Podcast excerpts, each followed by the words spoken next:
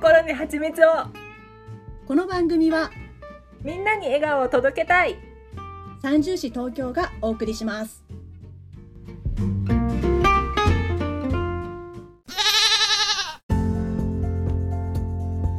お願いしますお願いします。じゃあ質問コーナーに行ってみよ行ってみよう質問コーナう。はーい。ーではお読みしますはーい。こんにちはこんにちは。まだまだコロナで油断できない日々が続きますが。少し落ち着いてきたら近場で小旅行に行きたいと思っています。お二人ならどんなプランを立てますか？ぜひ参考にさせてください。うん、うん。近場で小旅行いいですいね。いですね。うん。いいちょうどな夏休みのシーズンだから本当はねみんな小旅行とかしてた時期だと思うけどあねー。そうですねうん。うん本当に実家に帰るのもままならないええ感じですからね。そうですね帰省はダメだけど GoTo は行こうみたいなどうしたらいいんだっていう。でも東京都民は対象外。そうですそうですもう私たちは対象外もそうそうそう。うこもりましょうキャンペーンですねもう本当に。そうそうそう。東京都民 GoTo が除外されたからって同情して同情してっていうか違うけどスカイツリーが入場料半額にしてくれたって本当？になってて都民がね、そうなんだうん、うん、だからって別にスカイツリーには行きたくないと思って。みんなスカイツリーに行こス カイツリーでお会いしましょうの可能性もあるかもしれないけど、うですねえーもう選択肢ないのかよ都民にはと思ってスカイツリー一択かと思って。ちょっとなんかそういう一覧このなんていうの都民の人たちへのこうなんていうんだろうお慰めキャンペーンみたいな そういうのやってるところの一覧表とかちょっとあったら嬉しいですよね。そうですよね。きっとやってるとこあるんでしょうね。だけどあのそういうスカイツリーぐらい力がないとちゃんとキャンペーンできないっていうかお知らせができないのかな。そうそうそう広告できないと思ねう。えなんかそういうのあったら知りたいですけどね。うんうんどうなのかな。さあどんなところがいいかな。ねだろう。近場でしょうからね。そうなんですよね。うんあの最近、はいえっ、とどこだこれ？相模原に、はいあのお花屋さんの日比谷花壇さんがはいはい。初めて作ったグランピングの大きな施設ができたのね。へえ。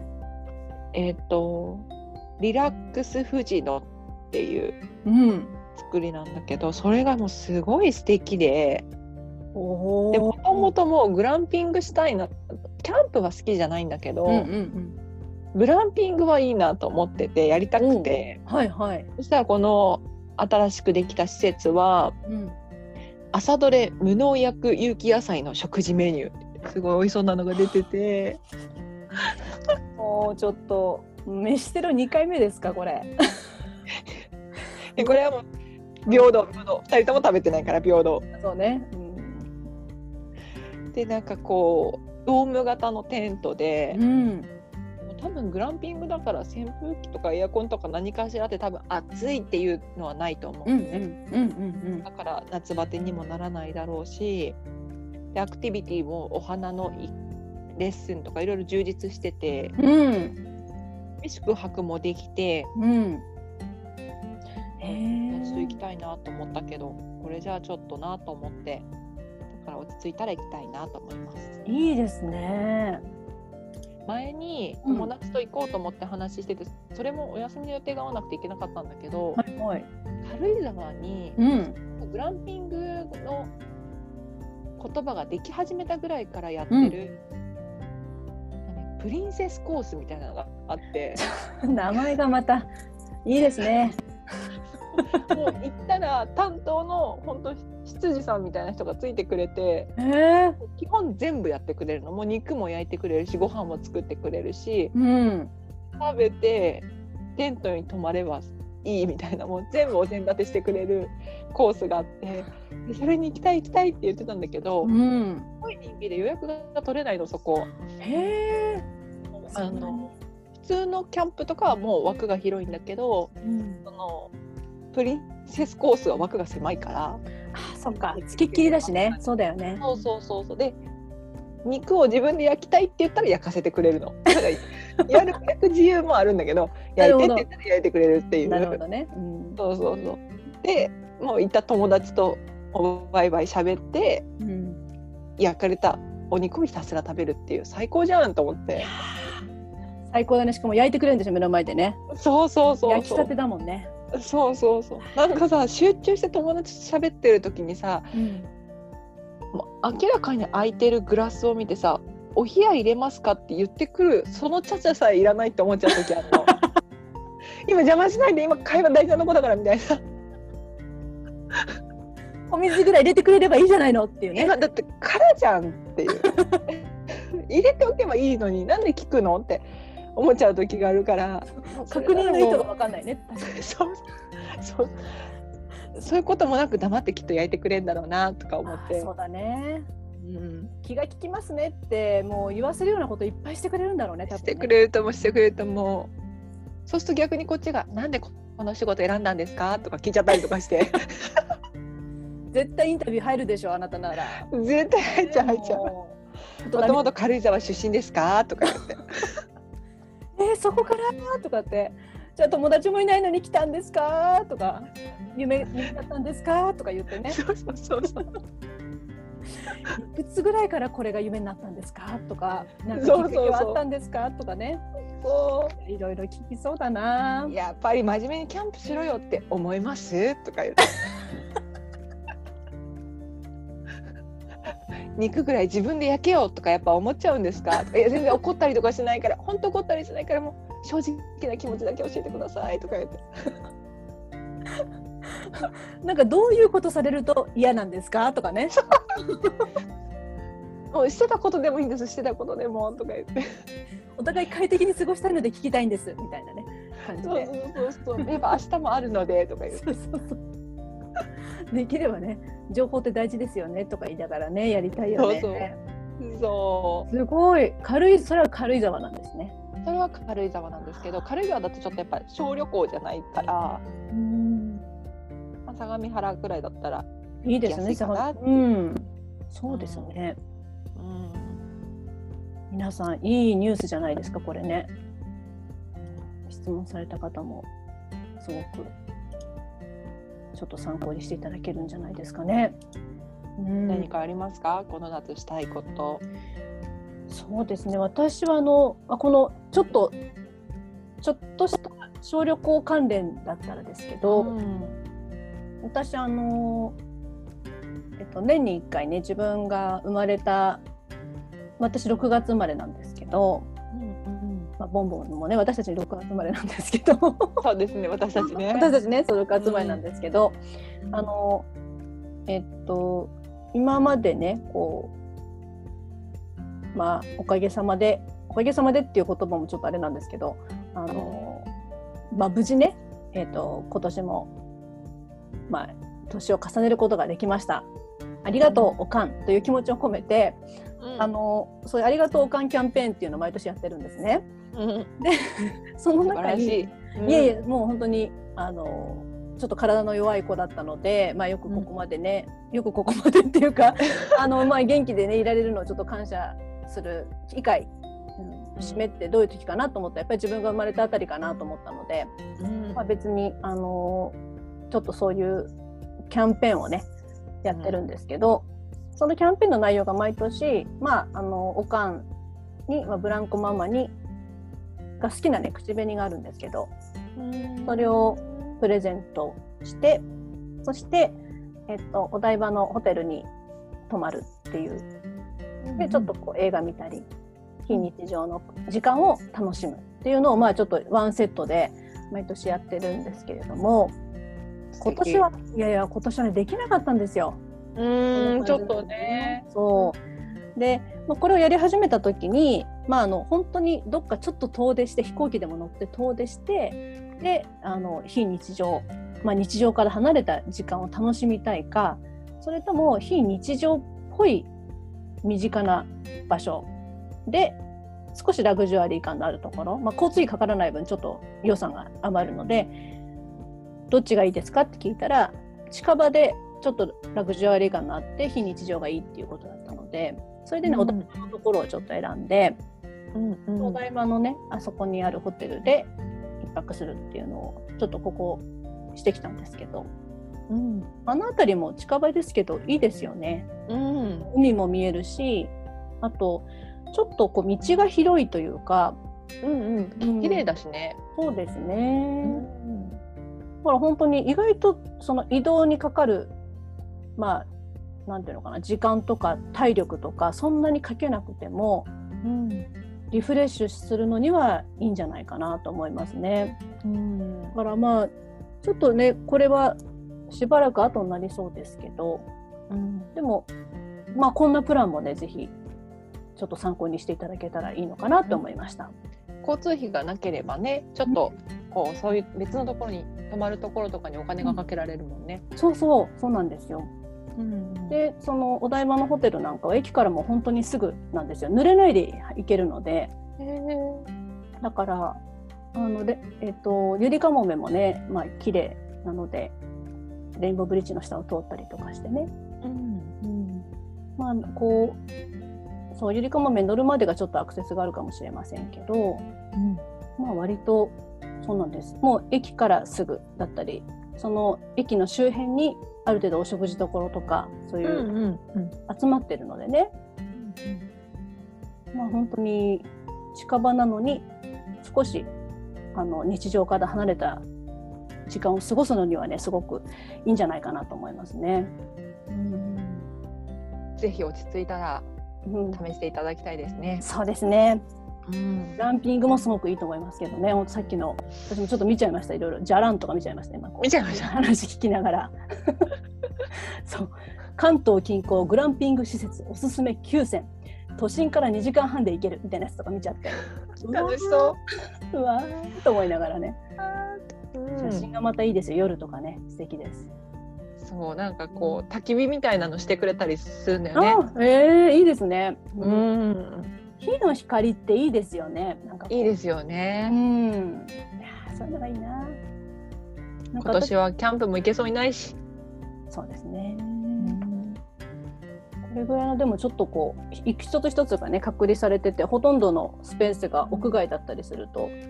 あの今ちょっとね急激に縛りがはきつくなってますけど ちょっとたまたまね。そうそうたまたまねたまたたまそんな感じですけど、まあまあの屋外で過ごせるのに限界ってやっぱ11月ぐらいだと思うので、それまでだったらちょっといいん秋口とかも気持ちがいいかもしれないし、秋は最高だとね思う。もう少しちょっとこう縛りが緩くなって、うん。1ヶ月ぐらい前前ぐらいの東京とかぐらいの感じだったら、うんもう屋外だし帰って、ね、空気の風の通しもいいしいけそうなんじゃないですかね。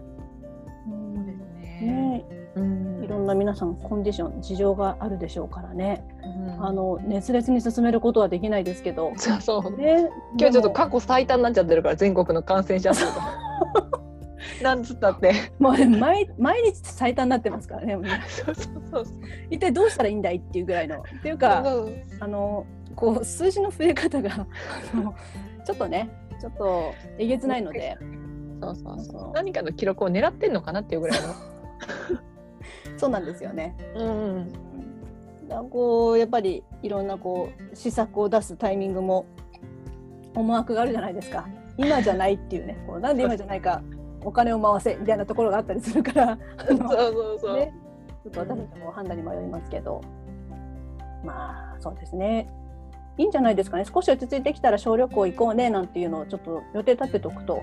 あのいつまでとかえまだとかいうよりもうん先に楽しみがあるからね健全にちょっと今待機できるかもしれないですね。そうですね。うん、終わったらこれしようって考えておくのはいいかもしれませんね。うん。私もちょっと今アイデアいただいてグランピンググランピング。はい相模大野だっけ？相模大野急にあのぐっと都内っていうか都会になっちゃったけど 相模原。相模原と相模大野は全然違うから。相模大野って9個も泊まるから。皆さん相模原です。間違えて相模大野行って「えー、ないじゃん」と言わないように気をつけてください。すいませんちょっとこうブランコはで土地勘がなくて。あの相模大野も相模原もなんか同じだと思い似たような似たようなもん似たようなもんです本当に。もう新宿に比べりゃもとんでもないこと言ってますけど本当に。あのすいません。いい年してますけどすいませんっていうことで 世間知らずじゃないんですっていうところでね、まあ、本当にお恥ずかしいということでせ相模原ですね。うそうですね。あと神奈川が苦手なだけですね。神奈川についてあんまり知らないだけですね。うんそうかな。うん神奈川もうよく知らないっていうね。あ他のことはすごいこといっぱいしてるんですよいやいやブランコは。偏ってますから本当に。いやいや。いいんですこんなこと知らなくても 相模原に住んでる方と相模女に住んでる方今ちょっとこう一瞬ギョッとしてねこういろんなこ気持ちになったかもしれないですね。そこはもう本当にお詫び申し上げますね。お詫び申し上げます。お詫び申し上げます。本当にもう今頭下げてます。すみませんすいません。では次に行ってみましょう、はい行きましょう。次。次。次。こんにちはこんにちは。あ新しい人ですね。私下ですよ。新しい人。はい。皆さん皆さんのあれです。ちゃんと礼儀正しくねご挨拶してくださるんですよね。文字数制限あるだろうに。こんにちはこんにちはですね。本当ははいつも楽しく聞かせていただいています。ありがとうございます。メンバー三人への質問です。すいませんね。かけてます。私たち二人で三人分答えます。はーい一。この方四つ質問してくださってます。あ一りがとうございます。はい。今年になってセミの声を聞きましたか、それはいつ頃ですか？2好きな動物を2つだけ挙げてください。そしてその魅力は何ですか、3自分を色に例えると何色ですか？4自分を漢字で表すと何になりますか？ちょっと面白い質問がいっぱいある。すごい知りたいと思ってくれてるんだね。本当にもうあのすごく関心を持ってくれてる人じゃないとこんな質問しないだろうっていうようなことじゃないですか？いろんな方面から分析してくれようとしてくれている。そうですね。動物あで多分わかんないですけど私たちの場合は結構いろんなことを言った時のまあした時の理由が面白いんじゃないですか？なぜそうするのかとか。プラネタリウムのあの年年間のパス買った。なぜか眠りたいから。プラネタリウムっていう名前のカプセルホテルかと思ったみたいなこと言ってる方もいらっしゃいましたけど。そうですよね。そうそう。ガチのガチのプラネタガチの。ガチのっていうか。普通の。正真正銘のっていうね。そうそうそそういうね理由も込みでじゃあ期待してくれてるのかな、そうみたいですね。耐えられるでしょうか期待に。はい。一番もうちょっと8月ね7日にこれもっと前にねいただいてた質問だったのですいません。ちょっと8月7日にセミの声を聞きましたかって言ってもうどこでも鳴いてますからねセミはね。ちょっとうーん。これはうん、あ今年初めて今聞いてるって思った時があってちょうど。あーよかった。あった。だからそれをぴったりな質問だと思って。7月21日に聞きました私は。やっぱり。やっぱりとは？私も7月20日前後に1回聞いてるんですよ。でこの質問見て私この質問来るちょっと前にうん。あのここんなこと考えてたんですよ。まだセミが鳴いてないなーって思ってうん。でそのでも梅雨明けなのかなとかいろいろ考えたんですけどその2日後ぐらい後にちょっと晴れた時があってうん。その時にミーミーって鳴き始めて今だと思ってね。それがね7月やっぱり 20, 20ぐらいだったんですよその時が。やっぱりうん、そうそうそ21日。そうそう。う21だったんだ。あーすごい。たった今 泣き始めたっていう。その感じ？そう。もう今から仕事始めだねみたいな。ね いました。すごい。多分「えー覚えてないよそんなの」って言うと思いましたかねこの質問した方私たち。いつから泣いてんの？覚えてました。聞いてましたねこれね私たちね。今年は多分あれかなこの質問してきてくれた人も今年まだ全然泣いてないなって思ったのかも。そうかもしれないね。そうかもしれない、ちょっと自分も意識をそっちに向けた方なのか。まあ普段ふがあの日頃からね火がふわって言ってましたけど、いろいろ。出口が一つだからさ。言葉が今大渋滞起こしてましたもうこう。火がふわって言って日頃からね。そういうあの虫の声とかに意識されて意識向けられてる方かもしれませんけどでもちょっと面白いですね。私たち2人ともそれをねね。感じていた時だったんですね。でその週末にうん「セミまだ鳴かないね」みたいな話を会社でしてたらうん、会社の人が「えーでももうセミ一匹死んでたよ道端に」って言ってて「そのセミ早すぎない?」って「もう仲間と会う前に死んでるじゃん」って言って。切ないよ。ちょっと勢いで飛び出してきたものの早かったのかなっつって「まあ重くなって死んでたよバタバタして」とか言って言われちゃって。わあなんか切ないですね。ですね。生き急いだ結果。生き急いだ結果ね。仲間と会えず ちゃんと泣けたのかな？だけなのかな？ね、うん、一人でも泣けるから「お前が泣くとこっちも泣かなきゃいけなくなるじゃねえかよ」っていう視点があったかもしれない。早えよみたいな。せーので行こうぜみたいな。そうそうそう来週あたりからって言ってたじゃんみたいな。通達読んでないのかよみたいな。通達風の頼りみたいな。風の頼りがねそうそすごい長い期間土の中にいてねそれでやっと出てきてですもんね短う。い人生だからそうセミ生だから。まだまだ梅雨終わってないからです。よくないよ季節がとか言ったのにこう勢いよくパンって出ちゃったんだろうね。多分ね今だって言ってね何か例年このぐらいの時期だっつって。君は間違ってなかったよって言いたいですね。間。違ってなかった。地球がちょっと間違ってるからね。そうそう今ちょっと、うん。ちょっとコンディションがごめんっていう感じでね。そうそうそう。まだ湿度高いよって。そう。若干冷えるよ朝晩はみたいなね時でしたね、そうですね。7月私は20日の記憶ありますけどボンボンはボンボンのあたりでは7月21だったそうです。そうですね。泣き始めた瞬間をしかもキャッチしたそうですよ。そうねじちょっといいあの充実した答えが出せてよかったですね。よかったよかった。うん。では次。はい。好きな動物を2つだけ挙げてください。そしてその魅力は何ですか？でもさ好きなものに理由なんてなくない？もう。好きは好き。あなるほど。ここはそっか。理由というより魅力なんだ。なるほどね。でどこが好きかを言うってこと？どこが可愛いと思うかみたいなここがたまんないんだよねとか。あそうそうそういうことじゃない。あそういうことかそういうことか。そういうことだそういうことだ。そう好きなものにね理由はなかなか難しいんですよね、だからその魅力を教えてくれってことですね。そうそう。あなたにとってもすごくそのビームが出てるぐらい素晴らしい場所はどこかって聞きたいんだろうね多分。同じなるほ猫どなるほど。そう猫が好きでも人によっては肉球でもビームが出てる人もいればうんうんね耳に出てる人もいればあの鼻に出てる人もあるんでしょうね、うん。なるほどね。どうですか？好きな動物2つっていうことですけどまずはパンダですね。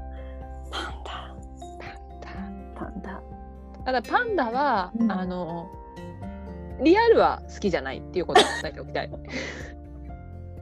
ま あのあくまでも二次元の世界っていうことでそうそうそうイラストになってるパンダが可愛いなって思うかなっていう。なんかさパンダってイラストにしてるとさポップで可愛いのにさ、うん。なんかこう実物見ちゃうとさ、うんなんかなんなんだろう野獣感強めっていうあか確かに。確かにね、うんちょっとこうイラストで見てるポップで可愛い感じがさうん。なくなっちゃってさ、うん。ちょっと怠惰な感じも見て取れるし なんかこう獣感っていうか あるから、そうですよね。キャラクターっていうよりもなんかこう、マスコットを着ているおじさんが見える感じですよねこう。そうそうそうそう。だからちょっと期待してた分引いちゃうっていうやっぱそういうのじゃないんだよなっていう ちょっとこう近い近くて遠いみたいな感じですそう。そうそうそうあのパンダの赤ちゃんの動画とかあるじゃないですか。そう。うんうんうん。この赤ちゃんパンダはどうですか？赤ちゃんパンダは可愛い。可愛いけど、赤ちゃんなんとかに対して思う可愛いっていう気持ちが一緒。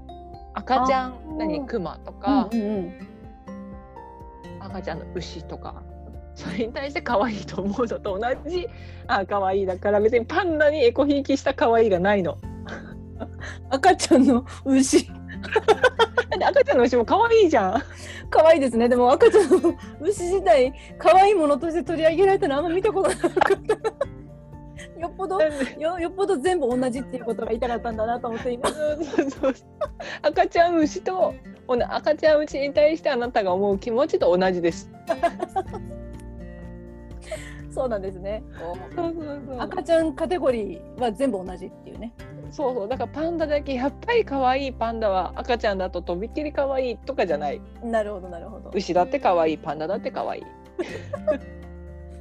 鹿だって可愛い猫だって可愛い。そうそうそうそうそうそなるほどね。うそうですそうですそうかパンダね二次元パンダですけどね。人間パンダまあそれでも動物だからあのなんだっけユニコーンとかじゃないからいいでしょ架空の動物じゃないから。そうそうそう実在してるからあのいない方のキリンとか言言ってないからいいでしょそうね。パンダイラストのパンダ実物があんま好きじゃないっていうのはそれとは違うことだからうん確かにユニ。コーンとかと言ってることと違うからイラストのパンダはなんなんそのモノクロモノクロじゃないですか。なんかそこら辺の色の感じとか関係あります？あの白黒のトーンとか。あシェイプですかね。そうシェイプかなあとあのリラックスした雰囲気かなああ確かにリラックスしてますうね。ん他のクマと一緒なのになんか撫で方感も強いですしねなんかね。そうそうそう タレパンダが好きだった時期もあった気がするあ昔なるほどね。ううんんちょっとそういう脱力系のリラックス系が好きなんですかね。そうかもしれない、なるほどね。であとあんまりその可愛さを前面に押し出してない感じもいいね。っていう感じです、なるほど。可愛い可愛いの愛玩動物ではないっていうところがね、またね。そうそうそう。なんかこう自分はいつもこれでやらせてもらってますけどみたいな。そっちがその勝手に魅力に気がついただけなんじゃないですか みたいな。でも別にこっちは変わらないスタンスなんでって貫いてる感じがいいそのままでいいよみたいな二次元だけどねみたいなね。そのトーンで言ってくれよっていうね。そうそうそうそう甘すぎず辛すぎずみたいそうな。そうそうそううんあーでもすごいわかる気がします。でリアルでうん、好きなのはロバロバねロバも可愛いですねね。でもそれを教授に話したらロバのバカみたいな写真ばっかり続投して送られてきたことありましたね。こんな写真もあるよこんな写真もあるよってなんかこう前歯がグーンって出てる写真いっぱい送ってこられたことあるそういうロバじゃないんだけどみたいな。バカにしてるでしょみたいな。本当にあのどう検索したらあんな一一覧が出てくんだっていうあのとんでもないなんかこうブサイクロバって検索したのかなってぐらいのものばっかりね。いや本当に。ね。バカにしてるよっていう好きだっていう気持ちを奪おうとしているのかっていうぐらいの。そうですよ。目を覚ませぐらいの勢いでしたよ。あの。いや こんなロバでも君は好きと言えるのかぐらいの感じで送ってきてたよね。そうですよ。でも私はロバ可愛いって言った時に私もロバ可愛いって思ってる感覚があったのでうん。なんか教授何やってんだろうと思ってそのねあの出してるやつが全部。で私は可愛いと思う。こんな感じでしょって出したらこれこれってねもうボムが言ってたのでほらもう見習ってブランコってね教授ちょっとお叱りしてましたよね。お叱りモード本当で、ね、にそう。なんかカメラのアングルもなんか魚眼レンズみたいなので撮ってんじゃないかっていうぐらいそうそうそう。目よりも歯が大きいみたいな歯がグーンっていう写真とか。そうそうそうなんかどういうつもりで撮ったんだろうなっていうね、う んこの人ロバへの愛はあるのかな？そうそうそいう本当にそこに愛はあるのかって聞きたくなりますよ。そういう写真でした。そう。うん。そうそう。でもロバは好きです。なんかいつか飼いたいなと思ってます。へえロバロのバのミルクいいですね。ロバミルク。そうですね。美容に。いいですね。お店ありますよね。ありますね。うん。ミルクは美容にいいしうん、なんだろうあの大人になってもあんまり大きくならないかな馬みたいにああ、そうあんまりだね。ポニーよりちっちゃい？ポポニーよりはちょっと大きいのかな？どうだったかな？子馬がポニーってこと？子馬はあれ？ポニーってそういう品種なかったでしたっけ？あそうどうんだったかな？うん、ちょっと待ってポニー。ポニー。ポニー。うんロバの大きさは？80から480キロだってよくわかんない。あ 馬が一番小さくて380から1000キロあ体重がね。生体ではいはい、はい。だから大きくなっても小さいだもうわかんない言葉が大きくなっても小さいだ だ。あ、あのね、いい、いいあれが出てきましたよ。何ですか？えっと、ポニーっていうのは、うん肩までの高さが。147センチ以下の馬の総称らしいです。ああそうなんだ、うん。だから、まあ、ミニモニ、ミニモニみたいなことですか？人間界のね。人間界で言えばね。うん。えなんか大人でもちっちゃいことを言うの？うん。大人の馬でもちっちゃいこと、そうだと思います。私これ品種かと思ったら、あ、これね品種じゃなくてね馬のタイプだって。そんなの馬になるかポニーになるか育ててみないとわかんないのね。うん。でうん。ポニーになったらポニー乗り場行きに直送されるの。かな。そうどう？えー、でもどうなんだろうね。これって。あ私馬とポニーは別だと思い込んでましたけどでも馬の一種。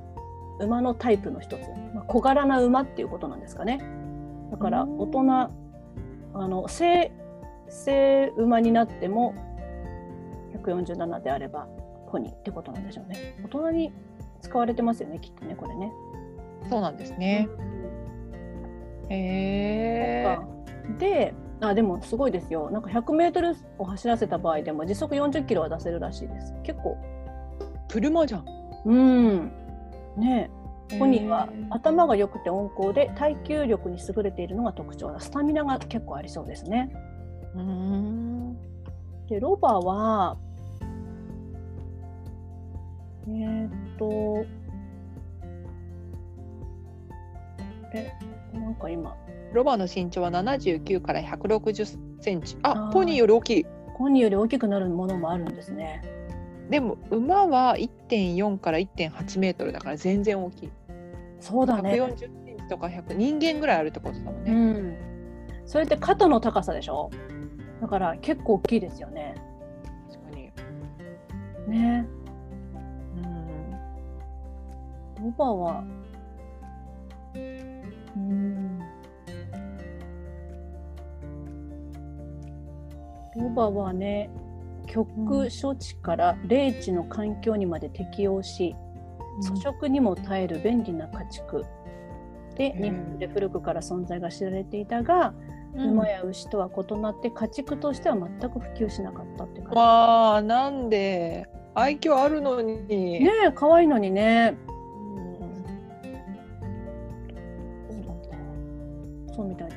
にね便利な便利なっていうか家畜としてはその今のねこのあの住む場所コンディション暑くても寒くてもね、適用できるしあのご飯もそんなに気にしなくて良さそうですけどね。日本にぴったりなのに、そんな感じしますけどね。うん。私あのロバのハガキをもらったことがあるんですけどイラストのねうん目のちょっと節目がちなところ可愛くないですか？あのまつげかと。わいいまつげふさふさだし。ねちょっと寂しそうななちょっと哀愁なる感じがなんか可愛いなと思って。うん。大丈夫だよって言いたくなるっていうかねなんかこ馬は大丈夫そうだもんね。うまあ大丈夫そうです。もん言うまでもなく。うんキリッとしちゃって何かっていう感じですからね。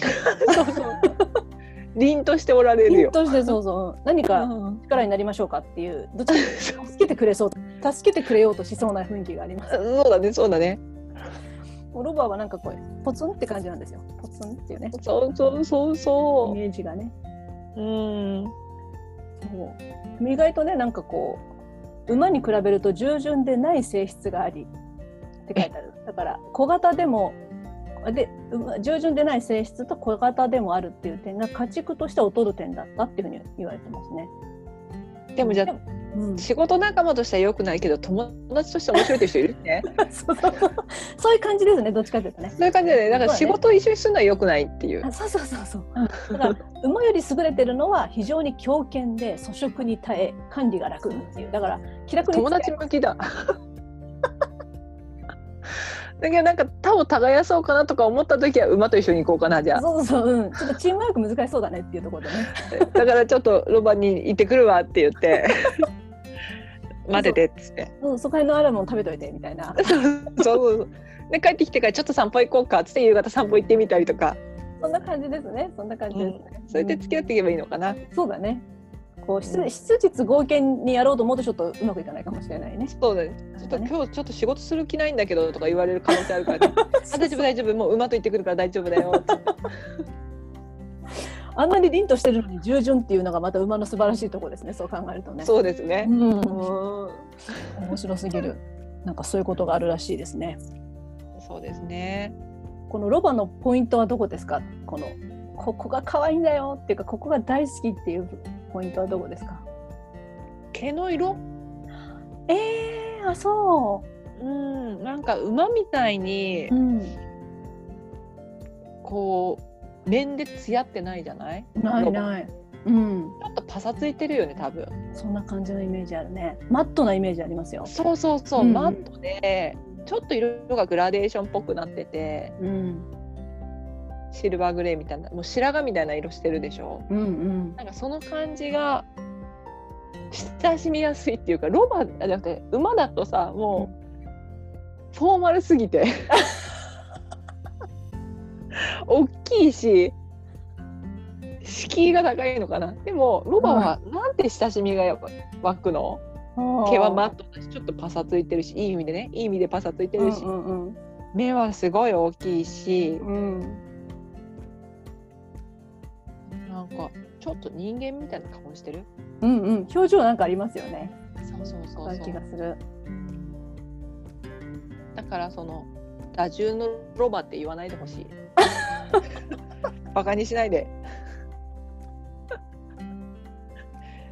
その仕事のパートナービジネス上のパートナーとしては打獣って言われちゃうかもしれないけど ベストフレンドになるかなれるかもしれないのにそんなディスするのはやめて、確かに。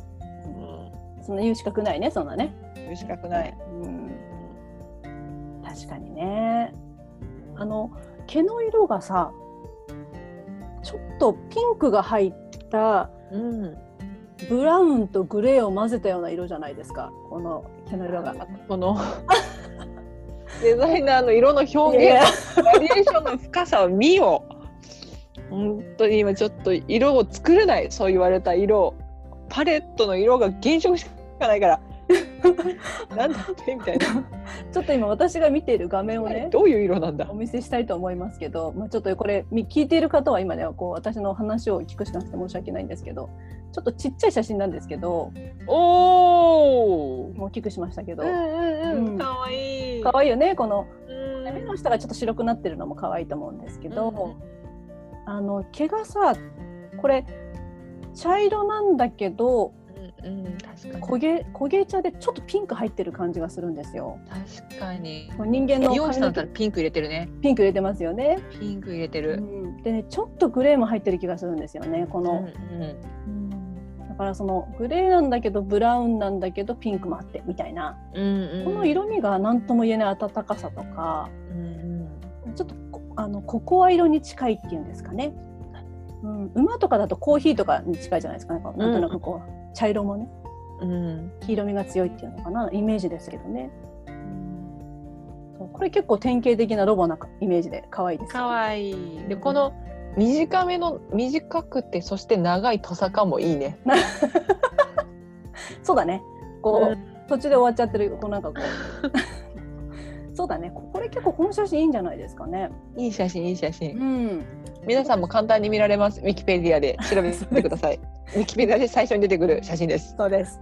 もうあのうん。ロバっていうところでね出てくる写真です。そうですね。二つ言っていただきましたね。私は何かありますか？私はねあの割と猛獣と言われてる種類の動物が好きなんですけどうん。えーっと今浮かんでいるのは、えースノーパンサーと、スノーパンサうん、ー、とあとシャチ、シャチ。うん、シャチ。シャチもまあパンダ柄ですよね、パンダ柄？うん、白黒のね。あのえっと太ちょっと太めの太くて大きめのイルカみたいな体してるんですけど、うん。でもそこはあくまでもイルカじゃなくてシャチなのね。そうなんです。うんシャチってすごく頭が良くてうんすごい強いんですよね。あの、うん。自分の体の何倍もの大きさの、えっと、サメみたいなのとかあとクジラみたいなのねチームプレーで倒したりとかするようなへあの頭の良さとねちょっとまあ攻撃性もあるんですけどうん私あの強いものがね好きなんですよ基本的にね。そうですよ。だから結構こう線が細いものよりももうこうくびれなんてないぐらいのドーンとしたのとかが結構好きで。強さを主張してくるタイプね。そうですね。だから丸太みたいなお腹も大好きなんですね。あの、ん。シャチのね、うん、ちょっとあの迫力というかパワーにもこう単純に魅力を感じているっていうか。水の中を泳いでいる姿とかもうん。イルカってなんか水と調和しててすごく美しいと思うんですけどうん。シャチってなんかあえて分かりやすいじゃないですか。黒と白で言ってるのに。に確かに。ね、ハンティングしに行くじゃないですか、うん。ああいうところもなんかこう逆を言ってでもそれを凌駕する強さみたいな、頼もしさを感じるわけですね。そうなんです。もう圧倒的なパワーが大好きですね。うん。そのレオパードに関してはあの基本的に私そのシルバーと黒の組み合わせが好きっていうのはあるかもしれないんですけど、いやあれが雪の中で雪の中にいるのを見たらもうちょっと息が止まるかなっていうぐらい美しいだろうなと思ってそういう生活圏内かどうかちょっと全然調べてないんですけど。でもあのまあえっ、と、えーピューマとかえーチータとかああいうパンサー系のああいうこう猫科のちょっと獰猛な動物の顔が好きなんですよね。私ライオンとかね、うん、あの話柱がポンとこう張っててうんうんうん。こう勇ましい顔っていうんですかね。うん。うん、でまあ強さを感じるから好きだね。ぶれない。ぶれないです。だから私は強強さが好きなんでしょうねきっとね。さっきのなんかこうボンボンちゃんの言ってたのを聞くと割とリラックスしてる感じとか親しみやすさとか、うん。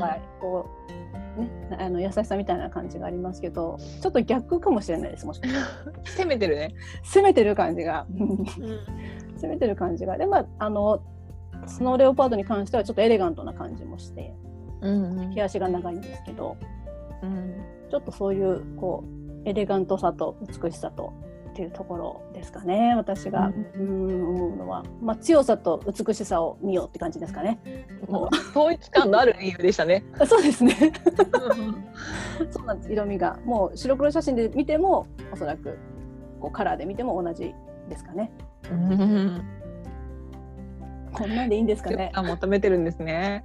強さ強さが欲しいんでしょうね私多分ね。うんなんか子供の時からこう小さい動物とかってあんまり好きじゃなくてうん。その例えば子猫とかハムスターとかなんかこう弱い感じがねちょっとこうかばってあげなきゃいけないっていうのがなんか私も一緒に生きていこうみたいな動物がいいってちっちゃい時から言ってたんですけど なんか馬も好きでした、ああそうなんだ。うん、馬もなんかこう友達になれるっていうじゃないですかなんかねパートナーな感じあるよね。あそうそうそう、うん。うん。子供の時は自分の馬をくれって父親にすごくせがんでいたのを記憶しています。そうするともうそれとスペースをくれってことになっちゃうよね。そういうことになっちゃいますね、うん、もう馬小屋をくれって言ってる感じになりますよね。そうそう そう。そういうことを全く考えずじゃあ大人になったら馬を買ってやろうみたいなことも父親もなんかこうファンタジーで言ってましたけど。あやった!」とかって言って「いつになったらくれんの?」とか言ってすごい現実的に詰め寄ってた記憶がありますね。買うのに場所が必要だろうとか言うからなんかそんなことをいろいろこう具体的に詰め詰め寄って あの聞いてた記憶ありましたけどあとまあ犬も大型犬の方が好きだったかな。そうなんだ、うん、なんだろうラブラドールとか？うラブラドールとかあとまあシェパードとか、あうん。どっちかというとシェパードが好きでシェパードも頭がいいって言ってね、まあ、警察犬ですからね。メンタルも強いしもうあのフィジカルも強いしっていう。心身ともに強いやつしかいらないのね。強さが欲しいんですよね。何があったんだ？ってわかんない。追われてるのか？追われてるのか、まあ、身を守りたいのか何かから。その何かは何だっていう感じですけど。結構強さは割とねだからそのそういう部分が好きですかね昔飼ってた募集中だねメンバー募集中ですね。うん。これなんでこんなんでいいのかしら？質問の答え。一応魅力は伝えましたね私ね。よかったです、強さですって言いましたね魅力はね。はい。次、えー自分を色に例えると何色ですか？これ難しいよねこれね。パーソナルカラーを知る前に聞いてほしかったもうカーキとかだよカーキとかベージュとか その色のイメージって何？カーキとかベージュのイメージ。なんかあのねカラうん。なんだっけ？パーソナルカラーのうん。分析をする先生に診断してもらいに行った時に、はいはい。この色が似合うこの色が似合うって言われた時の色が全部嫌だったのね でこれも嫌だあれも嫌だって言ってそんな色着たくないって言って なんかそしたらなんかあなたは汚いあなたのことを汚い色が美しくさせてくれるのよみたいなこと言われたの。はあなるほどね。うん。ななんでかっていうとそのカーキとかベージュとかなんかブラウンその時もブラウンなんかちょっとこういう色って具体的に見せてもらったんだけど、うんっていう色が似合ってた時にそれ以外のそのペールブルーとか、はいはい。パステルピンクとかを全部ダメって避けられて、うん。それを見た後だからこんな汚い色嫌だって言ったの。そしたら「あなたは汚い色があなたのことをきれいに見せてくれるの」って言われて「えそんなことあるかよ」と思ってそれだけはやめてって思った色だったのにと思って。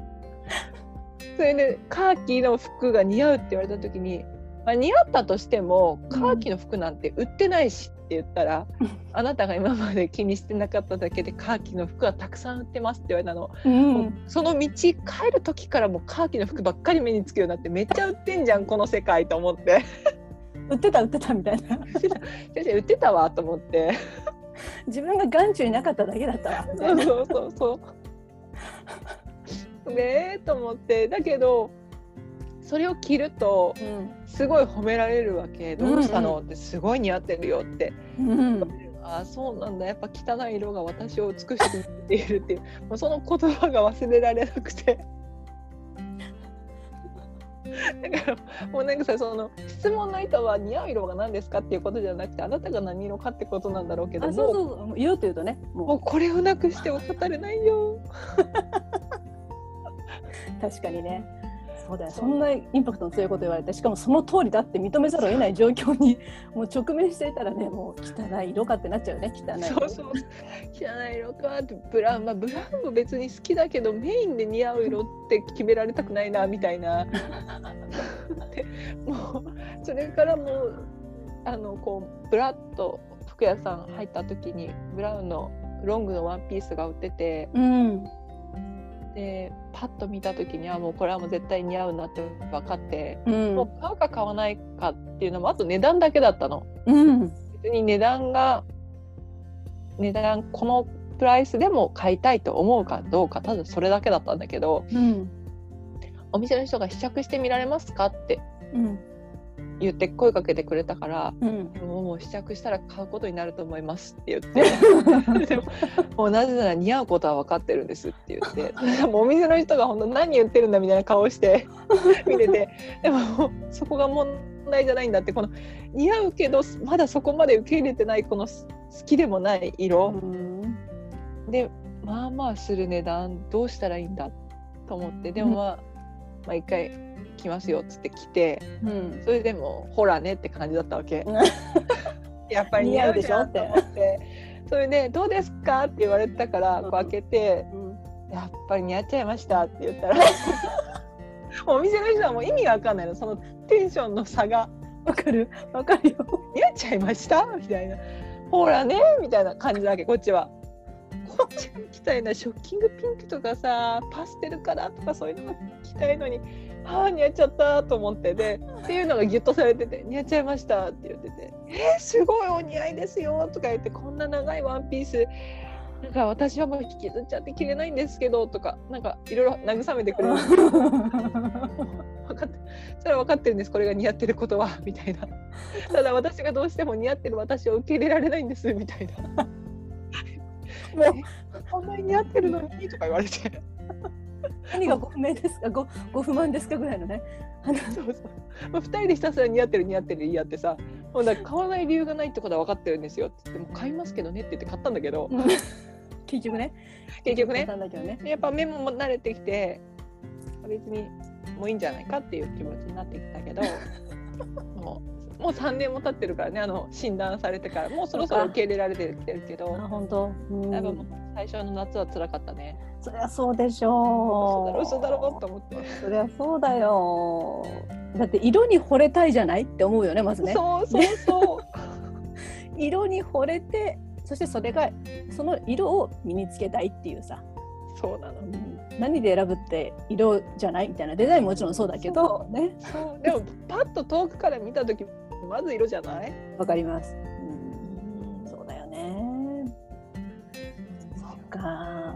もう色っていうともう何色ですか？私を例えると何色その前に私に似合う色は汚い色ですみたいな感じの方そうそういうもちろんね。深刻になっちゃいますね。そうね。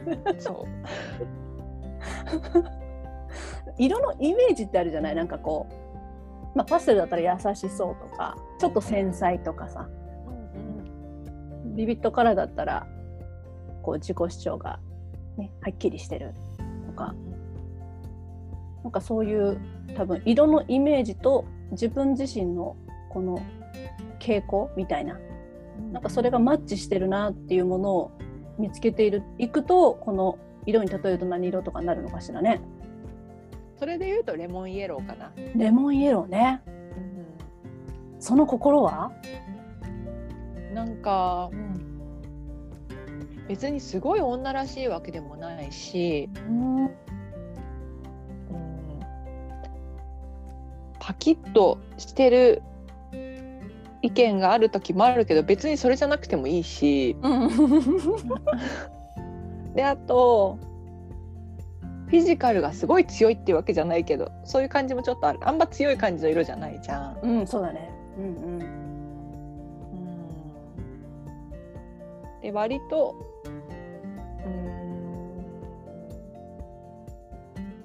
はつらつとした感じはある。あ、そうね、そうね。んうんうんうん。だからかな？なるほど。でもなんかすごいマッチしてる気がする。マジで、うん、マッチ、うん、あの黄色じゃなくてレモンイエローってところが。黄色はちょっとねなんかちょっと違う気がするけど。うん、確かに。そうだね。レモンイエローってパステル系だしねって思うよね。うんうんだけどパステル系独特のあのこうガーリー感はないしみたいな。そうそうそうそう。うんそうだよね。だけどこうちょっと目を引くけどすっごいもう目が痛いっていう色じゃないしね。そうそうそう。蛍光ペンかよっていう感じじゃないしね。確かに確かに。おーすごいぴったりだと思います。引き出してくれてありがととんでもないです。う。レブランコさんはいかがですか？ブランコさんはですね昔ねあのこういう自分を色に例えると何色かみたいなことをよく話してたことがあったんですよ。ええそうなの？ぴったりの話題じゃないですか。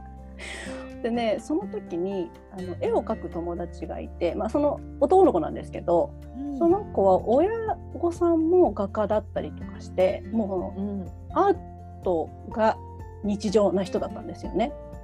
で本にも絵を描くしっていう感じで。うん。でそれで一人ずつ何色かっていうのを言ってこいよここにいる人とか言ってちょっとその2人で話二人で話して、まあ、2人でっていうかそこにうちの家族もいたりとか他の人もいたりとかしたんですけど。でそしたらやっぱり一色で例えるって難しいよねって話になって、うん確かに。うん。で例えばそれが2色になっても半分に分けたなんて左側右側で分けた色にするのも一つだけどストライプだったり水玉だったりうん。それだけでも印象違うよねって話になって、うんでまあ、そういう2色までで柄パターン含めてうん。その人が何色かって言ってこうよみたいな感じの話になって、うん。でその画家の、まあ、絵を描く男の子に何色だと思うかっていうのを聞いたら紺地に濃いピンクの小さな水玉って言われたんですよ。へえ でおすしゃれ。すっごいよく分かったんですよその時。うん。あの紺その青系だけど紺っていうのもなんか分かったしそのピンクが入ってくるのも分かったんですよ。でもちっちゃな水玉っていうそのサイズ感っていうか、なんかすごいこう、うんうん、なんていうのかな。すっごいこう男性能的な部分とうん。ちょっと感受性の部分とっていうののバランスが、まさに面は紺だけどうん。ちょっとこうななんてメンズライクとまで言っていいかわかんない。まあジェンダーレス今の言葉で言うとジェンダーレス。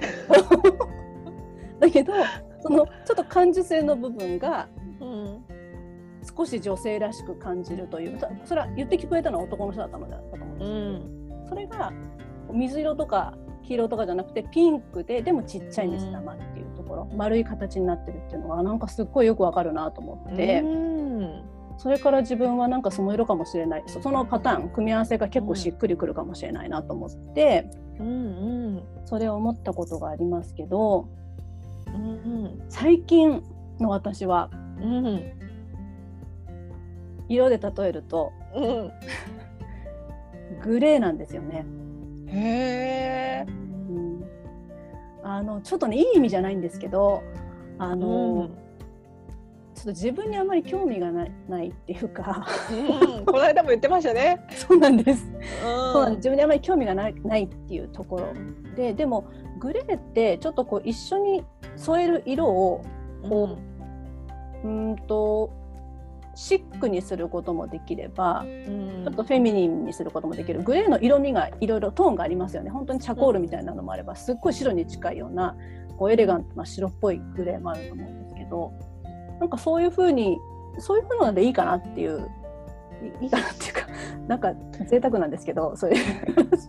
まあでもグレーが、うん、グレーっていうのがしっくりかなっていう、まあ、ブルーほどうんピンクでもないしブルーでもないし黄色でもないしなっていう。オレンジも全然違うしなっていうの。うん。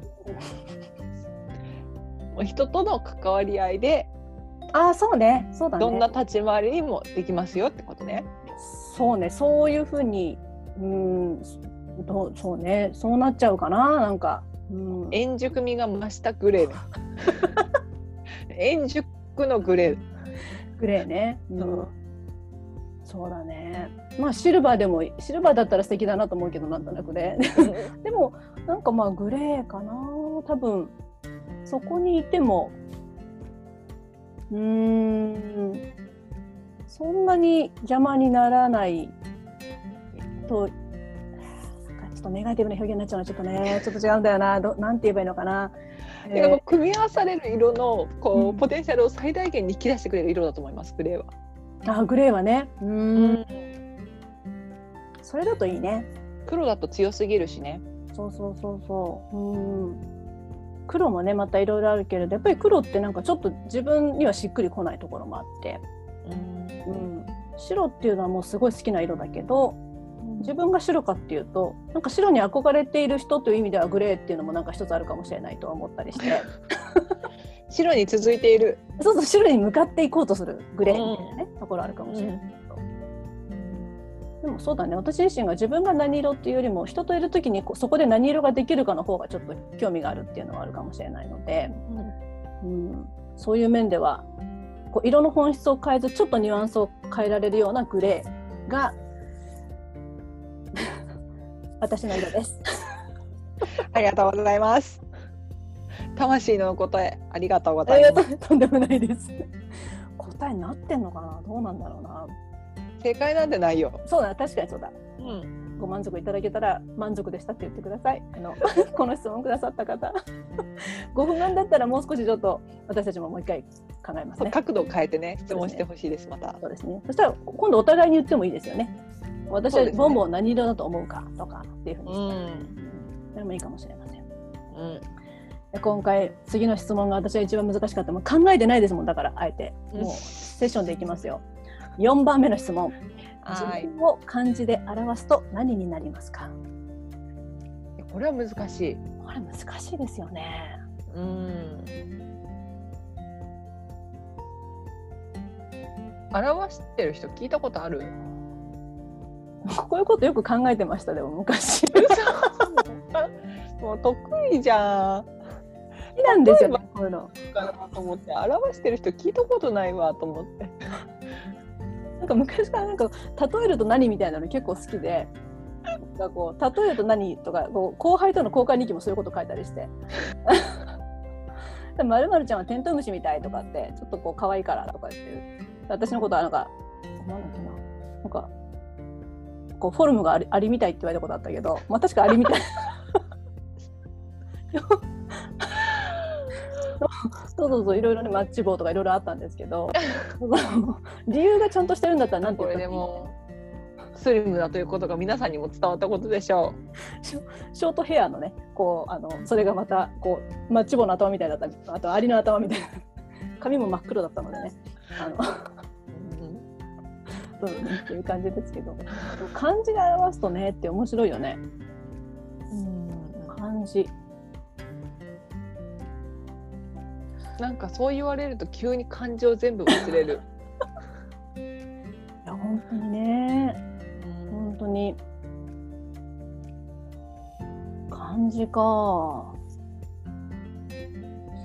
うん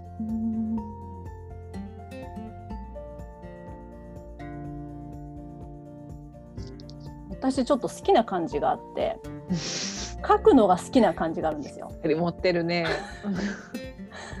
飛ぶっていう漢字書くの好きなんです。えー、すごい難しいじゃん。あの飛躍の日ねあのバランス難しくない？あれ難しいぞって言われてうんであの私小学校6年生の時56年の時の担任の先生がすっごい字が綺麗な人だったんですよ。で黒板に書き順これ今から見せるからみんなよく覚えとけって言ってこれ本当なんかちゃんと書ける人少ないからって言ってうん。ででそのだからそれしっかり覚えて本当にその書き順の通りに綺麗に書けるまで何回も練習したんですよね。うん。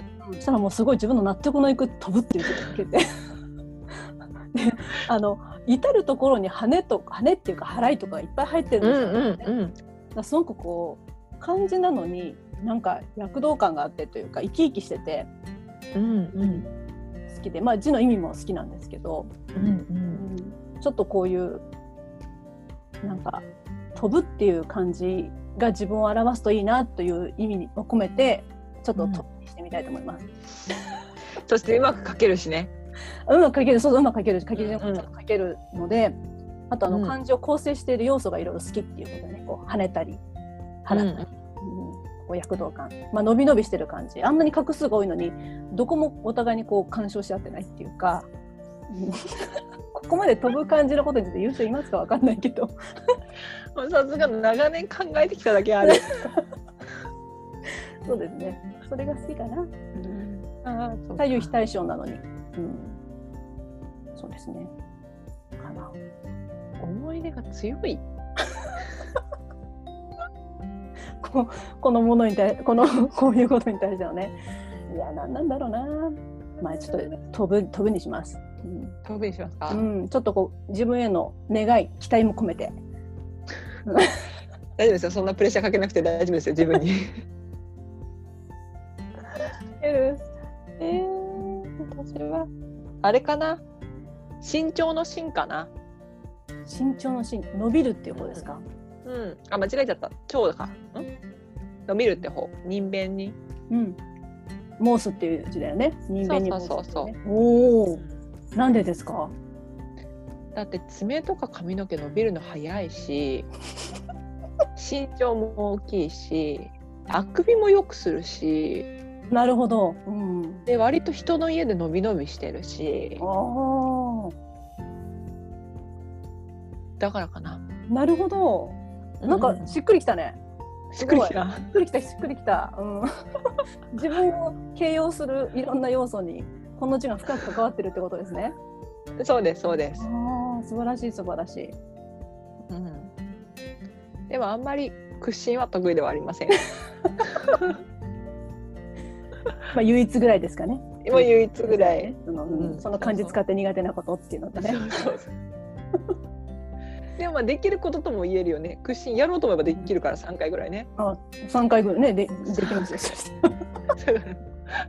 そしたら三回でできるってよく言ったなっていう。三回しかできないっていうかと思ったら3回ぐらいできる3回ぐらいもうできますよじゃあできますできます。できるできる、うんもうそうそう自己評価ですからここら辺はね。そうそうそうだから伸びるってうちにしましょ いいと思います。じゃあこんな感じで質問コーナー終えたいと思います。う終わりありがとうございました。またありがとうございましたありがとうございました。皆さんからのご質問お待ちしています。お待ちしてますではここで一旦停止します。はーい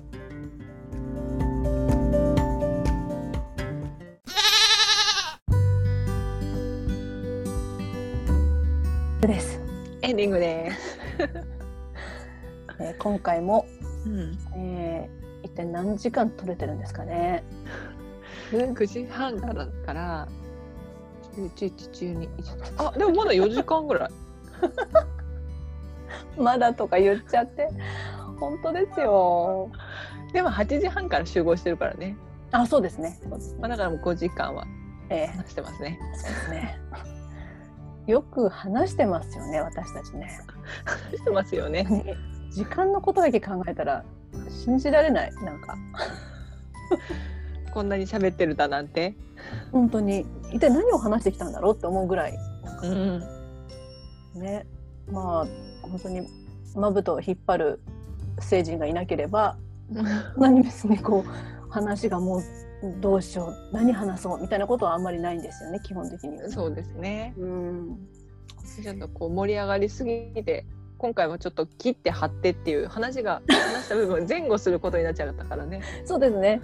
ちょっと今回の編集はじあの時間軸でいくと、えー行って帰っていくっていう話でそうそうそう もし4パーツに分けるとしたら1234っていうパーツに分けるとしたらうん。23で24みたいな感じでね、そうですね。うん。うん。そういう構成。だからこの今私たちが撮ってるエンディングは8月の18日にうん。お聞きいただくことになると思いますけれども、うん。えーそうですね。ちょっとテンションにムラがあるかもしれないね。あそうか。どうですか？そうかな。わかんないけど。うん。割と質問コーナーの時は冷静だった気がする。冷静じゃないか。冷静だった気がするな。ちょっとね。そうだね。うん。ちょっとね。そうかもしれない。で私もね。三振ミリの下りよりは冷静だと思う。三ちょっとそうですね。あの辺りはもうもうそれじゃダメダメとか言いながら大笑いしてましたからね。どうやってご飯食べようかっていうねお酒をそう。そうそうそうそう。もうそういう終始してましたからねそういう話でね。そうそうそう。いやでも皆さんから教えていただくことがいっぱい必要なこんなに足りない私たちであんなに身のないお酒の話をしていいんだろうっていう。あの何も知らないのに。何も知らない。本当充実したお酒の話は何もなかったですよね。ただご飯との向き合い方を考えてましたよね。そうそうそうそう。あと何がいいらしいとかもいいじゃなくて飲んでっていうね そうなんです。体験してみようっていうかそこ歩いてみようってことですよね、そうですね、うん。そのそこを歩いて実感してっていうやり方は基本的にもうボンボンさんのお得意の分野ですよね。そうですそうです、ね。常にそうやって生きてきた。そうですよね、うん、頭で考えるんじゃなくてもうねあの電話のお仕事する時もどこに行ったんでしたっけ？電話光回線のその話時はもう NTT 技術資料博物館に行きました。これはねもう本当にもう一回行ってもいいと思ってるぐらい充実した経験でしたね。かまずうんえっと、まあ無料なんだけど予約していかないといけなくて、うん。で自分で Google 見ることもできるんだけどもともと NTT で働いておられたもう今はリタイアしてるうん。OB の人がついてえっと一緒に解説しながら回ってくれるっていうオプションをつけることもできてもちろん無料ね。うんうんうん。すごいすごい。でそうで行くんだけどもともとあんまり美術館とかそういうところで歩き回るのが得意じゃなくてちょあっとすぐ腰が痛くなっちゃうからあうん。もうちょっと無理だろうなと思ったんだけどでそのショートカットの案内のコースとロングバージョンとありますけどどっちがいいですかって言われたから、うん。えそれはロングバージョンがいいですって言って1時間のコースだったのかな、選んでたからちょっと1時間歩き回ると結構負担だからと思ってもうわざわざコンビニで使い捨てのスリッパを買っていってえはい。向こう行ったら荷物預けられるんだけど、ん。荷物と一緒に靴も預けてああなスリるほどッパにね履き替えて、うん。で案内してもらってでおじいさんおじいさんだったらもう本当に。へ10代後半ぐらいのでもちゃんとしたおじいさんで。えで何をどうしてここに来たんですかとか何で来たんですか何を見たくて何かどこを中心にっていうところありますか？って言ったら、もう今インターネットの案内をする仕事をしててそしたらインターネットって何なんだろうって思えてきたんですよねだからちょっとそこを知りたいんですって言ったら それは私が退職した後に出てきましたよねって言われて。ああそっあかそっかと思って。いやでもそこにこう至るまでのだって電話から急にこうネットっていう飛躍がちょっとこう想像がつかないからそこのこう移行期とかも知りたいみたいに言ったら「分かりました。そこをちょっと重点的にご案内したいと思います」じゃあではまずこちらからってグラハム・ベルの時代だったので そこはちょっともうそれちょっとないつですか？光ファイバーはと思って。果てしないんですけどって言ってね。まずグラハム・ベルと思って。いやそれはちょっと今こう先長いなっていう感じしちゃいますねちょっとね。長いなと思って。長いなそれうん。なのにもいちいち「えこれが?」とかちょっとよく見させて別の角度から見ていいですか？とかやるでしょ？ちょっと疲れちゃうとか「すいませんちょっともう一回座っていいですか?」ってもう自分よりも何十の年上の人に向かって「ちょっともう腰が無理で」って言って「ちょっとベンチ座りません」とか言って「ベンチでじゃあちょっとお休みしましょうか」とか言って。あ普通ツアーだから何人か対そのガイドなんだけどもうマンツーマンだからでちょっとベンチでおしゃべりしたりとか「どこから来たの?」とか言われたりとかして「あちょっと大丈夫ですちょっと歩けます」とか言ってーまたやうんってもらって。うん。で結果2時間半かかったの。すごい。いやマンツーマンぴったりでしたねでもね。マンツーマンぴったりでした。もう本当その人にその後予定がなくてよかったなと思って。本当ね。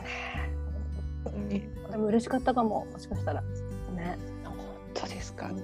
でその人があのメインで働いてた時はファックスを生み出した瞬間ぐらいがこう一番その人がこう主軸になって働いてた時代の人で、おえそれでファックスを送るのに最初1枚 A4 の紙を1枚送るのになんかもうすごい時間がかかってて5分か10分かすごいもう途方もない時間がかかっててでそれをもう会社の人がなんか一人の人がもうこれを1分にしたいって言って、うん。もうひたすら時間を短くするためにこう技術を改良して改良してってやったらそれがもう会社の上の人たちはそんなことしないで長くファックス送れる方が通話料がたくさん取れるんだから改良する必要なんかないって言ってみんな反対してたのに1分で送れるようになったら蓋を開けてみたら利用する人が増えて結果うん。たくさん使ってもらえるようになったっていう話を聞いて、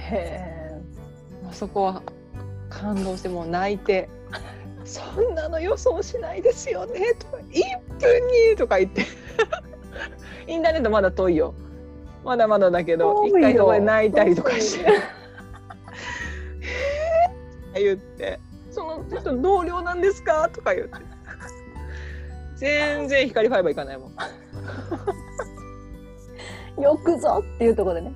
そうそうそうでその人がその光ファイバーに行く一個手前のなんか多分電話回線でインターネットやってた時代の時にあのビデオの時もあったけどさ VHS となんかみたいなのでさ、うん結局そのもう一つがあんまり流行らなくて結局 VHS にうんうんうんなったって言うじゃない、あったね。うん。そういうのと似た感じでインターネットの時もなんか2種類の方法があったらしいのね。で結局一つの方が生き残って今に続いてるらしいんだけど、そのガイドしてくれた人がこう制作に加わってたのがその負けた方なのねあ、そうなんだ。だからなんかこれもいけてたんだけどねみたいな説明が 強いのもうもう消滅絶滅してしまった？そうでもでも絶滅した方の話じゃなくて今に続いてきた技術の方の話を聞きたいのにそうね。こっちも本当タイミングだったんだよなみたいない 市場が入ってきたよ。市場が。や、まあ、そそうですよねとかであこれ作るのに携わられたんですねとか言ってでも今はないんですよねみたいな気持ちもあるし そうね。なんかちょっと若干昔話に付き合ってる感がなんかどうしても出てくるなんかどうしてもね今今を今の話につなげたいって早くっていうところで。そうそうそう今出てるからもう。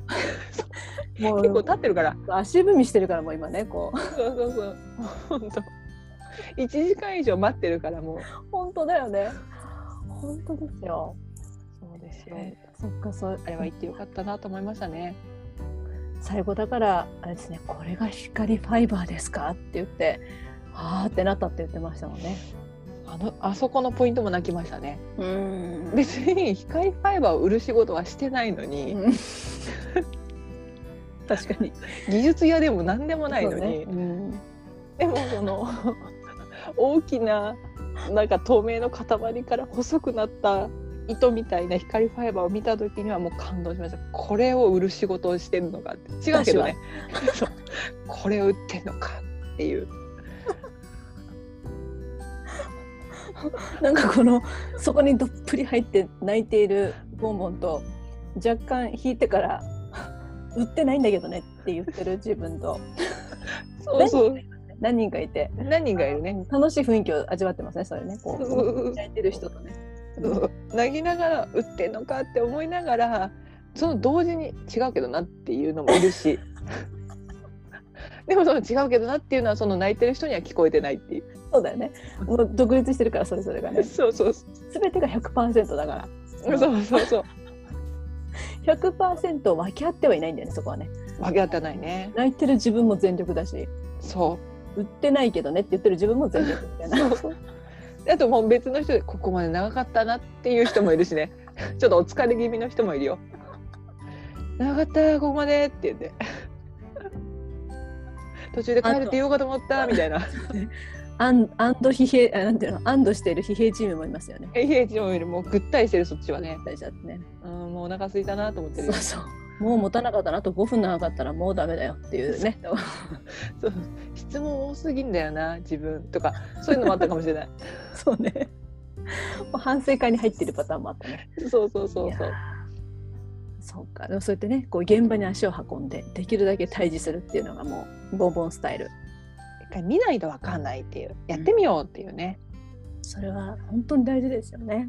うん、私も私はでもあまり割とその考えて考えて考えてしてこう補おうとするっていうかところがありすぎて、のね首脳陣だから。いやいやいや。の回転がすごいからね。そんなことないんですけどね。もうあらゆるパターンを想定することができるから。そのねそれでなんで8月3日がつながんなかったかなっていう。も まだ言ってますよ。皆さん聞きましたか？音声ツイート。もうもう自分のこと絶対頭の回転早いとか絶対思わないと思ったもん。いや早すぎて通り込んじゃったんだと思う。いや近くにありすぎた答えー、がにありすぎた。本当、うん。もうじゃあそうやって今自分を傷つけることを止めていいですか？もちろんです。もちろんそんな無駄なことする必要ない。もう本当にねあの時はもうびっくりしましたけど目がその日は何の日ってことになったんだっけ？そのその時はえっ、とハサミとか？何の日ですかねって言ってなんだなんか言ったの言わなかかったのかなその日は。ななんか何の日なんですかねとか言って終わったような気がするよ。じゃあそこはで何の日なのかについて話し始めた初日だったんだっけ？初日かその前の日にそういう話をししたのかもしれない。8月2日がなんとかの日でうん。で今日は何の日なんですかね？83とかなんか言ったような気がするけど。ちょっと待ってよ。ちょっと確認してもいいですか？私の。ですなんて言ったか？なんつったか。なんつったか？通り過ぎちゃったんだな。いや衝撃だなあれは本当に。こう本当にこんな謎こんな謎げないことはねちょっとなかったですね私としてはね。すべては8月4日のツイートで明らかに。そうね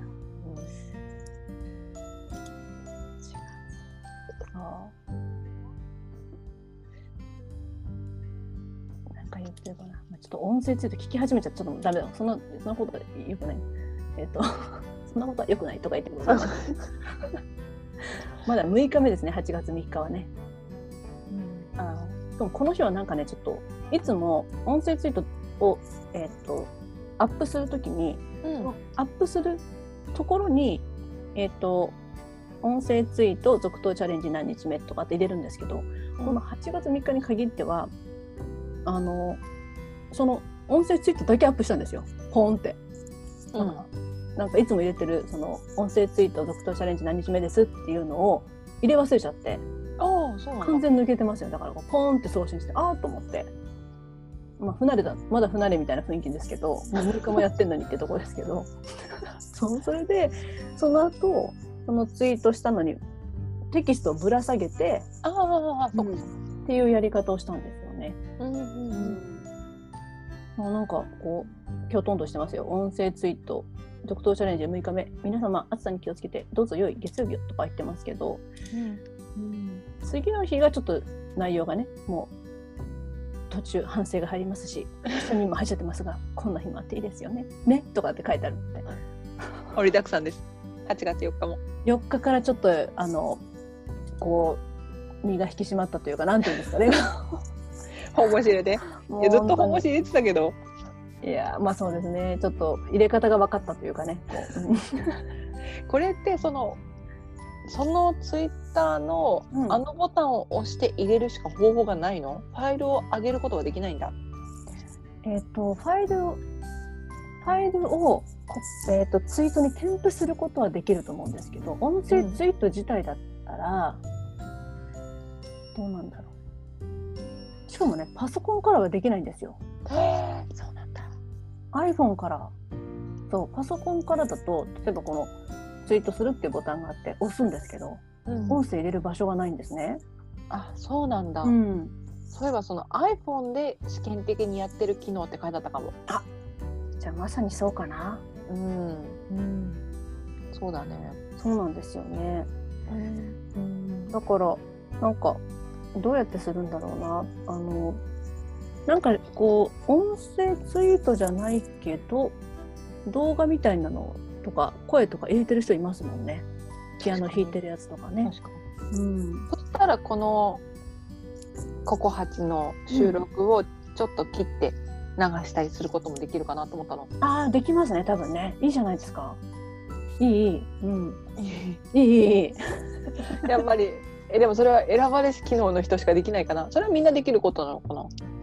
リン音声を切り取ってそれをそのファイルをテキストとして貼り付ければできるのかな、うん、リンクをねどうなんだろうちょっとできたかどうかは皆さんツイッターをお見守りください。そうですねそうしていただきましょうちょっと検証しましょうこれねうん、そしたら少しお話の一部をね皆さんに聞いて聞いていただける感じですよねそしたら予告編的なね。わわおわおお。できるかどうかもわからないで言っちゃう。わお。お楽しみにっていうっていう感じのやつですよねきっとね。そうそう今日はそうそう。今日はこうでなんかあのミュージックステーションのちょっと予告編みたいなやつですか？あ、そうそうそうそうそう。後ろであのビーズの松本さんがギター弾いてる音楽をなんかダララララってやつの流れてるところでそうそう。今日のゲストは何々さん何々さん何々さんですみたいな感じで頑張りますとか言ってるやつで あのそういうのがちょっと流れるってこともありますね。そうですね。今まではちょっと今日やってないですけどこれから、あ今日は別にいいんだ収録だからねこれからここ 8, 8時から配信始まりますみたいなことをツイートしてますけど、そこに音声でできるってことですもんね。逆にそうですね。できた場合ね。できた場合ね。そうですよね。やり方は未知。うん。でもボイスレコーダーが iPhone に入ってるからそこにまず録音してそれをなんかデータとして貼り付けることができればねうん。なるいけほど。ますよね。ボイスレコーダーにじゃあこのズームで撮ったやつを一回入れてってこと？そうそう。あとはもうもしあれだったらそれ用に録音してもいいかもしれないですけど。え、そしたら予告編と現実が違うことになっちゃうじゃん。予告予告編はじゃああの一部切り取ったのを予告編にするってことですか？そうか予告編として撮るってことね。そうそうそうそう。ああ、なうんるほど、なる今日の。告八はこういう内容ですみたいな皆さんぜひ8時から聞きに来てくださいねみたいなうん なるほど、なるほど。それはできるね。それできるよね、うん。その音声のアップがどうできるかっていう感じだよね、確かに。うん、この音声ツイートだったら多分そのまま入れればいいんだろうけど。うんうんでもどっかで録音したものがこのツイートに貼り付けられればね。うん。うん。リンクなのかファイルなのか。ちょっと試してみましょうね。そうですね。うん。なぜなら私たちにはたくさんのフォロワーが必要だから。そう。みんな。私たちフォロワーが必要なんです。ちょっとフォロワーが必要なんです。活動がねそそうなんですよう。どこかからフォロワーを呼んできて。ちょっとフォロワーの増やし方勉強したいですね。勉強したいですうね。ん、私たちもねこう守らなきゃいけない情報みたいなのはもうしっかり守った上でその中でのびのび話してるのでこれがどこに拡散されようとな困んないんですよね別にね。そうです、そうです。もう聞かないでほしい人なんて一人もいません。そうですそうです、うん。伝わってほしくない人なんてね一人もいないので。そもう遠く広く。本当に、う。本当に英語じゃないのがもう残念なくらいで。そうですね。本当に。まあ日本語で成功してから成功してから？なんて言えばいいんでしょう。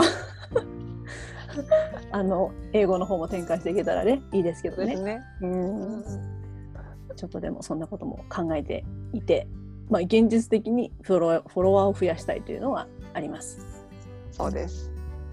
どっかの人にぶら下がったりとかね。ぶら下がったりっていうかちょっと気にかけてもらえるようなことを、ね、あのつぶやけたりすればいいんでしょうけど、まあ、私が今割とフォローしているこの人のツイートもう毎日読みたいっていう人たちがうん。そんなに、そんなになんていうんですかねこう芸能人とかじゃ全然ないので、あ、そうなんだ。うん割とこうデザイン会社とか制作会社とかいう人たちが今多かったりするので少しそういうフォローしていく人たちも変えていく必要があるかもしれませんね。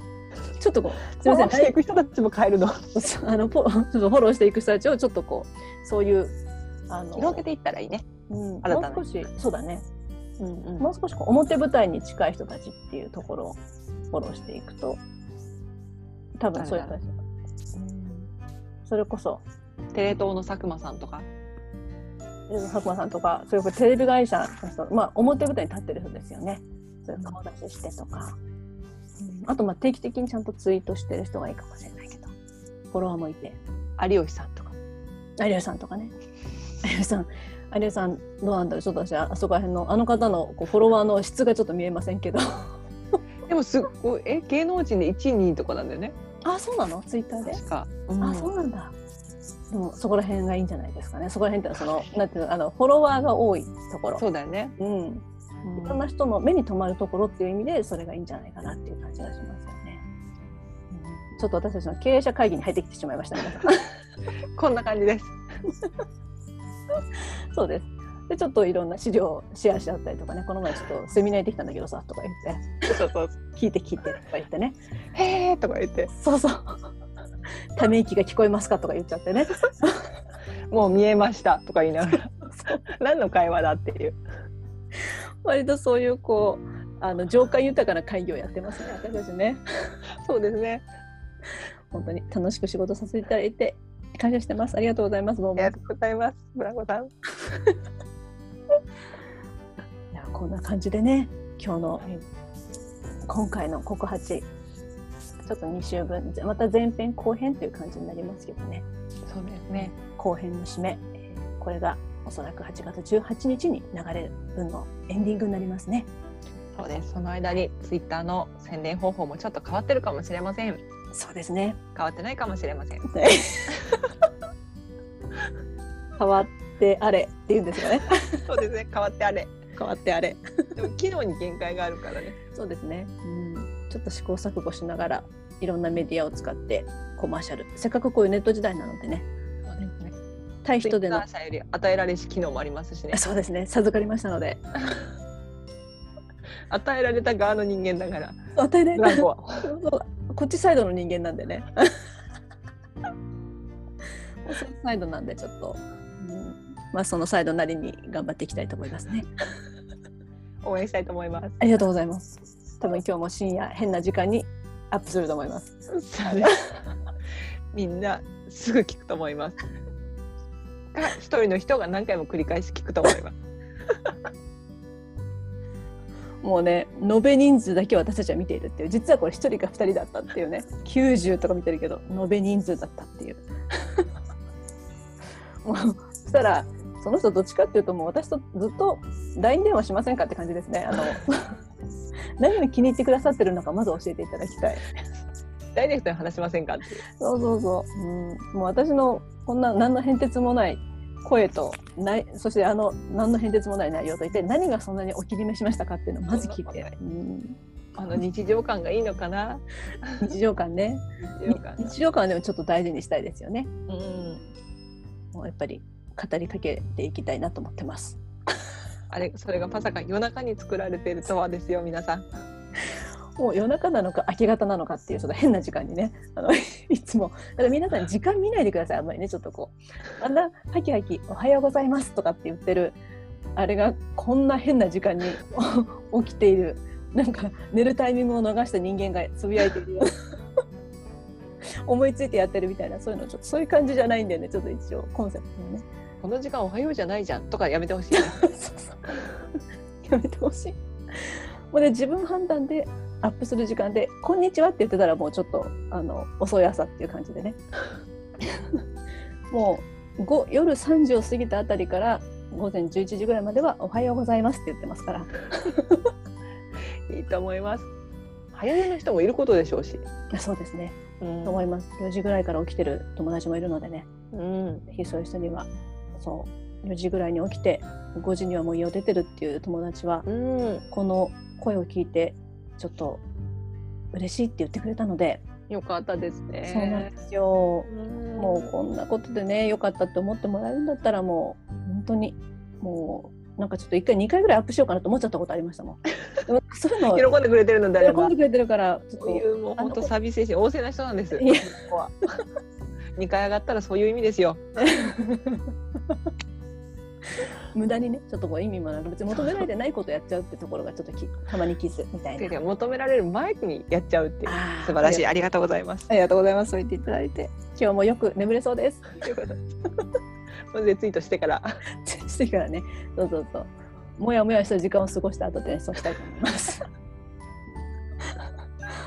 本当に今日もお疲れ様でしたこそお付き合いいただきありがとうございました。あこちらこそお付き合いいただきありがとうございましたりがとうございました。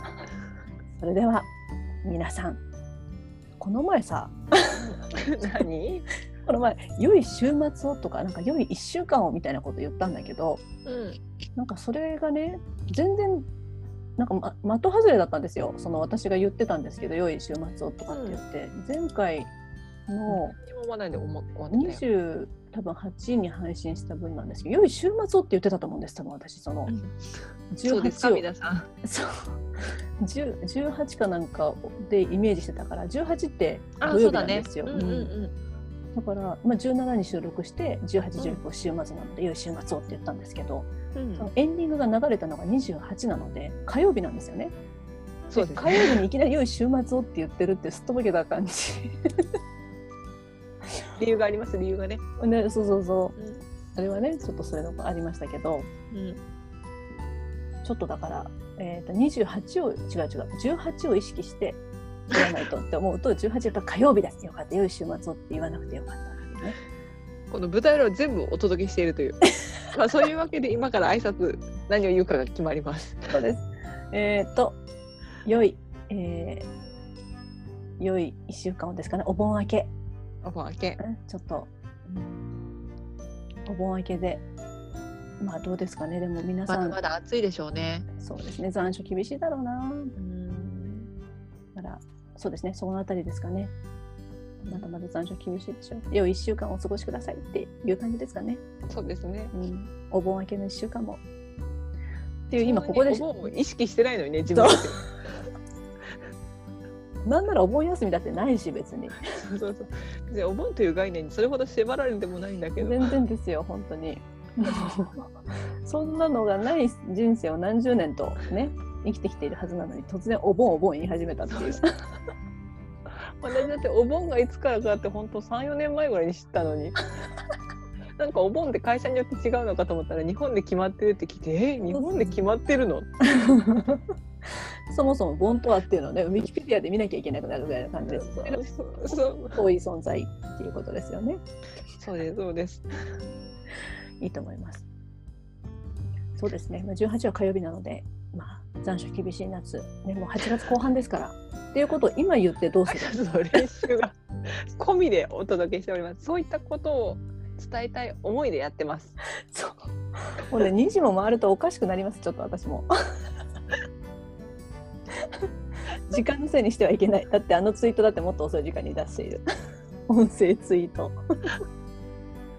難しいですね本当全部を流しているということはそうですね。もう本当に手の内全部見せて、もう 本当に笑っちゃいますけど。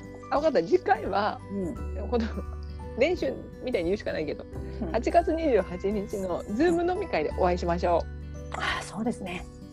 そうだ。そして8月、そうですね、8月28日のズーム飲み会27かもしれないけど。うん、そうだね、ライブではしないですもんね、ライブじゃないからね、そうですね。27の夜にズーム飲み会をして、ご希望の方とズーム飲み会して、28にその様子を一部うん。あの皆さんに見て見て聞いていただく感じになりますね。そうですね。お酒に詳しい方来てくださると思うので、皆さんとってもねあの有益だと思います。まあ、もしくは詳しくなくてもうん、あちょっと知りたいっていう人ねあ私も知りたいよっていう人もあそうですね。私たちサイドのポジションの方たちもね。そうそうそうそう やっぱりそうですね。あの本当まあ楽しい時間をね一緒に過ごせませんかということでいいですよそうね。うん27の木曜日の夜遅い時間からスタートでも差し支えない方はぜひいらしてください。楽しくお酒を飲みませんかっていう感じですね。お待ちしております。お待ちしております。それでは。それでは。